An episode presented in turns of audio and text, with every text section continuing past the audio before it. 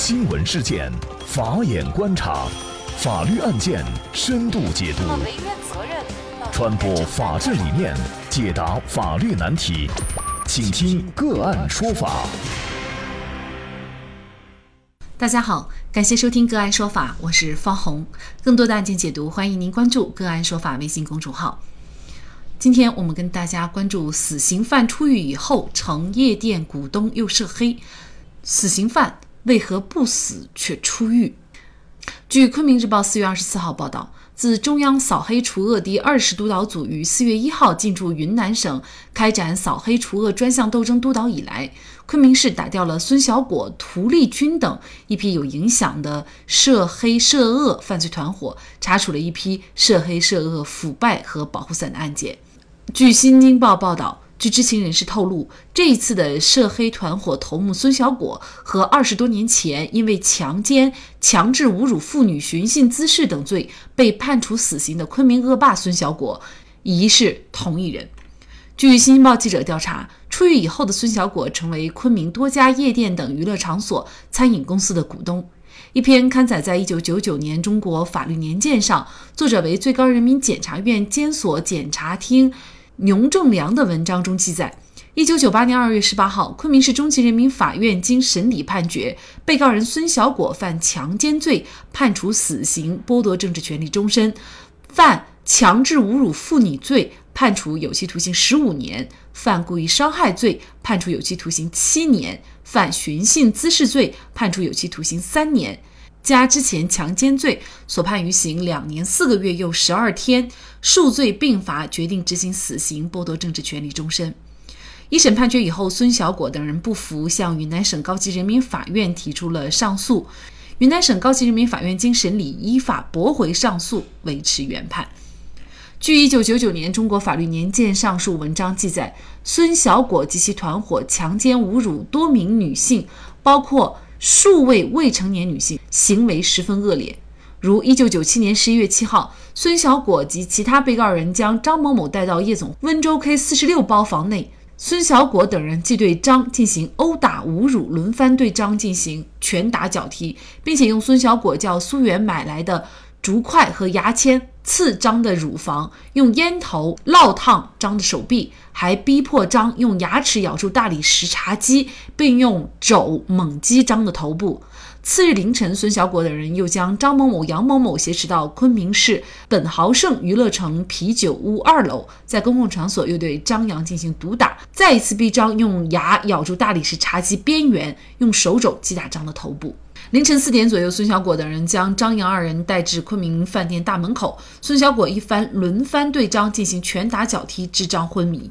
被告人党俊红及杨坤鹏还解开裤子，将尿冲在张某某的脸上。然而，网传云南省高级人民法院在一九九九年三月九号改判孙小果死刑，缓期两年执行，剥夺政治权利终身。又于二零零一年九月份改判为十八年零六个月。多次减刑以后，孙小果已经在二零一二年刑满释放。四月二十五号下午，新京报记者从昆明市一位国家机关工作人员处了解到，这一次被打掉的孙小果和当初因强奸等罪被判处死刑的孙小果是同一个人。办案警官透露，昆明的许多娱乐场所都要定期向孙小果交钱，名曰保护费。孙小果及其弟子来玩，不仅不给钱，娱乐场所还得倒赔。对那些小姐来说，她叫谁下跪，谁就下跪；叫谁拿钱，谁就拿钱。经查案件得知，一九九四年十月十六号，当时身为武警学校学生的孙小果等两人，伙同四名社会无业青年驾车游荡，在昆明环城南路强行将两位女青年拉上车，驶至呈贡县境内的呈贡至宜良六公里处，将其轮奸。一九九五年十二月二十号，盘龙区人民法院判处孙小果有期徒刑两年。然而，孙小果。没有进过一天监狱，那么判了死刑立即执行的终审案件，为什么还会出现改判？被法院判决了有期徒刑，为什么却一天都没有进过监狱？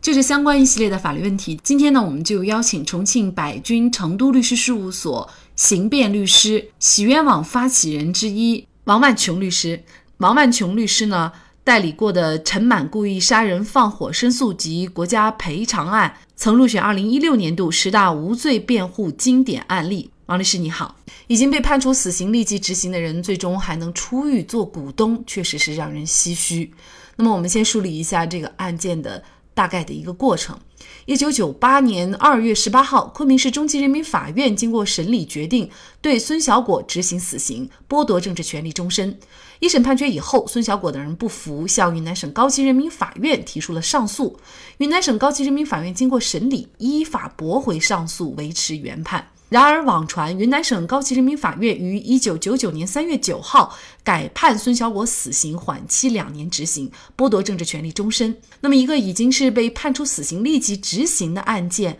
而且是终审生效了，什么情况下会被改判呢？当年呢，我们国家这个刑法根据当时因为案件比较多，当时的情况。对部分的这个死刑案件，这个权限是最高法是下放给了各地方的省级人民法院的。也就换句话讲，如果说像孙小果这个案，他一审已经判了死，虽然经过上诉，二审呢，但维持了原判，但是呢，就是在执行死刑的过程当中，有一种比较特殊和例外的情况，也就在执行的过程当中呢，他本人说，比如说他有检举揭发，形成这个重大立功，或者是喊冤，咱们认为当年的认定是错的。就在这种情况下才可能改判，当然这种情况是非常个别和特殊的情形。嗯，这是法律上规定可以改判的情况。那么另外呢，我们也会发现，就是网上传闻啊，这个孙小果呢是在二零零一年九月份改判为十六年零八个月，然后呢多次减刑以后呢，孙小果就是在二零一二年刑满释放了。那么也就相当于孙小果在监狱里仅仅是关了十三年，但是他的这个判决是死刑缓期执行啊。那么像死缓的罪犯在什么情况下会减刑？即便是减刑了，他们最少要在监狱里服刑多久呢？他是这样哈，就是说我们还是继续刚才那个流程。假如说是很特别的情况下，他没有被这个执行枪决，或者是没有被注册执行死刑，就是说理论上可能存在的情形，就是说要不就重大立功，要不就是说认为当年的认定错误，他本人喊冤，法院认为错了，因此呢给他改判成这个死缓。那么在死缓期间，按法律的规定，死缓有两年的考验期。那么两年的考验期内，如果说他要给减成十六年零六个月，那只有一种情形，他又有重大立功。他必须要有一个重大立功，才可能给他减成十五到二十年之间的这个有期徒刑。呃，在这个减为十五到二十年的有期徒刑以后，也就是目前这个网传的说十六年六个月以后呢，他可以再再减。当然再减刑呢，按当时的法律规定的话，他服刑只要超过十年就可以。所以说呢，当然这中间要求他可能要不断的减刑，就是说他要很密集的减刑，而且每次的幅度要很大，才可能达到这样的结果。也就是减刑的前提是必须要有重大立功表现才可以减刑。日常的考察改造当中的减刑不是这样的，就是说只要符合监规，那达到一定的这个积分，它可以这个减刑。我刚才说的是是从死缓改为有期徒刑，它只有一种情况，也就是还要重大立功。因此呢，就是说，如果孙小果当年是被判了死刑立即执行的，他没有被执行死刑，反而被改为这个死缓也好，或者是直接改为有期徒刑的可能性是非常小的。也就是说，基本上他应该从理论上他应该有两次重大立功，他才可能减成这个有期徒刑。通常情况下，什么情况可以认定为重大立功呢？他是这样的，一般就是说你检举揭发一些重大的犯罪，你比如说这个有可能判十年以上的。有期徒刑、无期一直到死刑的这样的案子，而且呢，要求是查证属实。就是查证属实的意思什么意思呢？就是说，不仅说你提出说我知道有这么一起犯罪线索，但是呢，就是说没有被别人发现，我现在要求检举揭发。那么要经过司法机关查证属实，还要由相关的这个司法机关，一般通常是公安机关或者检察机关，当然法院理论上也是可以的。然后他们来出具说他有一个立功材料。那么这些材料呢，最终经过法院核实来予以认定。那么这个案件哈，我们再看一下，还有一个环节也是让人很惊讶，就是一九九五年十二月，据相关媒体报道，盘龙区人民法院是判处孙小果有期徒刑两年，但是呢，孙小果没有进过一天监狱，法院判决了，但是没有执行，这个是什么情况呢？这个就可能涉及到多家部门有可能是在哪一个环节出问题。那么正常情况，你比如说他判了有期徒刑两年，正常要看他之前是否被羁押。如果说他被羁押的话，这接下来的流程是很好办的，由法院去送达这个生效的判决文书，那么告知这个羁押场所，一般是看守所，然后呢，看守所交付这个监狱去执行。当然，就是说只有两年，也有可能他的余刑就在看守所执行完毕，他都不可能出来。那么还有一种情况是什么呢？他判决以前他没有被羁押，他是取保候审的，或者是监视居住的。那这种情况的话呢，那就应该由生效判决文书的执行机关，具体来讲就是法院了。法院就应该把他这个给他发文书，并且呢收监执行，然后呢就是送到羁押场所去接受这个劳动改造。所以说这中间有可能有可能有法院的问题，也有可能是有公安的问题，还有可能是就是公安下属的看守所问题。那么到底是哪个环节出了问题？目前因为我们没有掌握更多的更细的这些相关的法律的材料，所以说这个不好评判。那么这个案件经过一些媒体报道出来以后呢，无论是我们普通大众哈，也包括一些业内的专业的司法人员，还有律师，都觉得类似这样的案件的发生，有可能还是会存在一些违法违纪的行为。经过报道以后，那么有可能相关的涉及到的公检法的相关的人员哈，有可能会被查处。那么您怎么看这个事情呢？我觉得这起案件就是至少从目前媒体披露的信息来看的话。估计在这里面呢，就是我们不排除确实存在相关的这个当年处理本案的相关司法人员可能徇私枉法或者渎职这样的一些违纪违法的情况。从媒体现有的披露来看，陆小果确实其实这个罪行是比较明显的，而且呢，就是能够经过那么多特殊。就是因为正常情况，我刚才我反复谈的，正常情况你一审判了死刑，二审又判的是维持原判，那么按当年的处理方式，维持原判的裁定，它就是复核的文书，也就是直接就要复核核准了他执行死刑的，他唯一能逃出升天的就是他在核准执行死刑之前这个过程当中，那么突然说理论上他应该可能存在说他海冤认为这个当年这案子判错了，那个法院进行了改判。或者是说他有重大立功，然后呢，经过查证属实，他符合这个改判的条件，而且在整个过程当中，他经过才只坐了十三年的牢，他就出来，那么他还要经过一次重大立功，才可能由死缓改成有期徒刑十六年六个月，而且呢，在其后的服刑过程当中，他还要经过频繁和密集的这个减刑，他才可能那么快出来。你能你你能从死刑直接变成这个死缓，然后又从死缓你又改成呃这个有期徒刑。这个坎儿是很难跨越的，你都已经是在复合阶段的人，那你说当初为什么这个这个云南高院要维持原判？那说明人家两级法院也经过慎重审查的，死刑的这个执行过程当中喊冤，相当于像刀下留人这种情况，我们也知道其实是非常罕见的。因此，我觉得这个对查处当年的这种，我们认为确实是有必要给给公众一个交代。不管怎么样，就是说这种案子有这么多的特殊的情形。还是觉得大家是有很多疑惑的。当然，你说具体到底说相关的人员是否在材料造假呀，是不是涉嫌徇私枉法这些方面呢？那可能要把当年的这个处理的文书，那么找出来，可能一一来进行核实，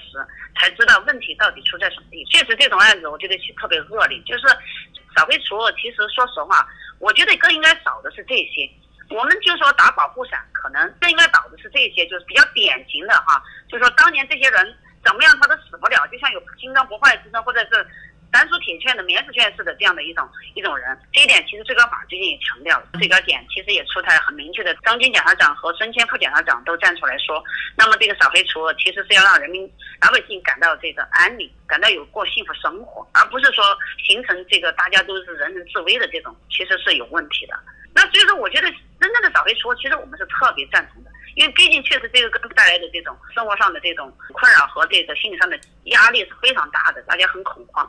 扫黑除恶的目的是什么？那肯定是要还大家一个安宁、祥和的一个生活环境。曾经被判处死刑的人，为何二十年后又成了涉黑人物？澎湃新闻就此联络云南政法系统多个相关部门，尚未获正面回应。澎湃新闻注意到，今年以来，昆明公安系统和监狱系统持续反腐。据昆明市纪委监委二月十三号消息，昆明市五华区政府副区长、昆明市公安局五华分局党委书记、局长涂立军涉嫌严重违纪违法，接受。昆明市纪委监委纪律审查和监察调查，云南省纪监委四月十二号发布消息，昆明市官渡区副区长、区公安分局局长李进涉嫌严重违纪违法，接受纪律检查和监察调查。和李进同一天被查的还有云南省监狱管理局副局长朱旭，因为涉嫌严重违法，接受监察调查。